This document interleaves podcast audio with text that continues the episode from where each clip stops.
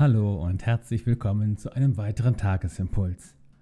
Die Losung des heutigen Tages finden wir im Buch Daniel im sechsten Kapitel und dort lesen wir, Daniel hatte an seinem Obergemach offene Fenster nach Jerusalem und er fiel dreimal am Tag auf seine Knie, betete, lobte und dankte seinem Gott. Der Lehrtext dazu steht in Römer 12. Paulus schreibt, Seid fröhlich in Hoffnung, geduldig in Trübsal, beharrlich im Gebet. Sich nicht abbringen lassen, das ist unser Stichwort heute. Die Losung nimmt uns heute mit in die Geschichte von Daniel in der Löwengrube. Daniel hatte am Hof des Perserkönigs Darius aufgrund seiner außergewöhnlichen Begabung durch Gott Karriere gemacht. Das rief natürlich seine Neider auf den Plan. Sie fädelten ein Gesetz ein, nach dem niemand innerhalb der nächsten 30 Tage eine Bitte an einen Gott oder an Menschen richten dürfe, außer an König Darius. Andernfalls drohe die Löwengrube.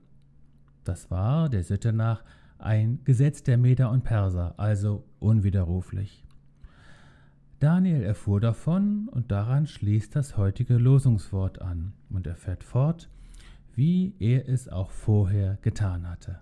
Also im Zusammenhang nochmal, Daniel hatte an seinem Obergemach offene Fenster nach Jerusalem und er fiel dreimal am Tag auf seine Knie, betete, lobte und dankte seinem Gott, wie er es auch vorher getan hatte. Daniel ließ sich nicht beirren. Manchmal ist es dran, sich sehr geschmeidig auf eine neue Situation einzustellen und hochflexibel auf neue Gegebenheiten zu reagieren, natürlich. Manchmal aber auch gerade nicht. Daniel ging es ja nicht darum, stur an seinen Gebetsritualen festzuhalten, sondern darum, dass es Dinge gibt, auf die selbst das sogenannte Gesetz der Meder und Perser keinen Zugriff haben.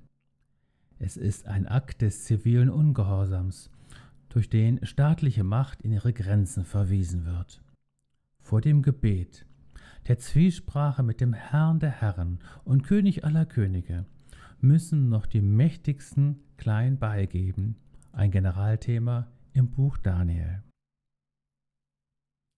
Unser geistlicher Weg und unser Gebetsleben sind immer auch angefochten und unter Beschuss. Da sind Kräfte, die uns davon abbringen wollen.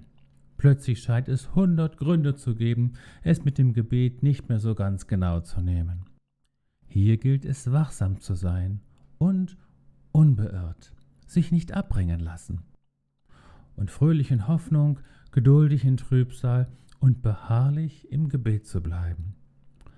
Lass dir deine offenen Fenster in deinem Obergemach vor nichts und niemandem schließen. So sei gesegnet mit einer Neubelebung deines Gebetslebens, mit neuer Freude und neuer Lust zum Beten Sei gesegnet mit Unbeirrbarkeit und Standfestigkeit auf deinem geistlichen Weg. Sei gesegnet mit offenen Fenstern zum Himmel.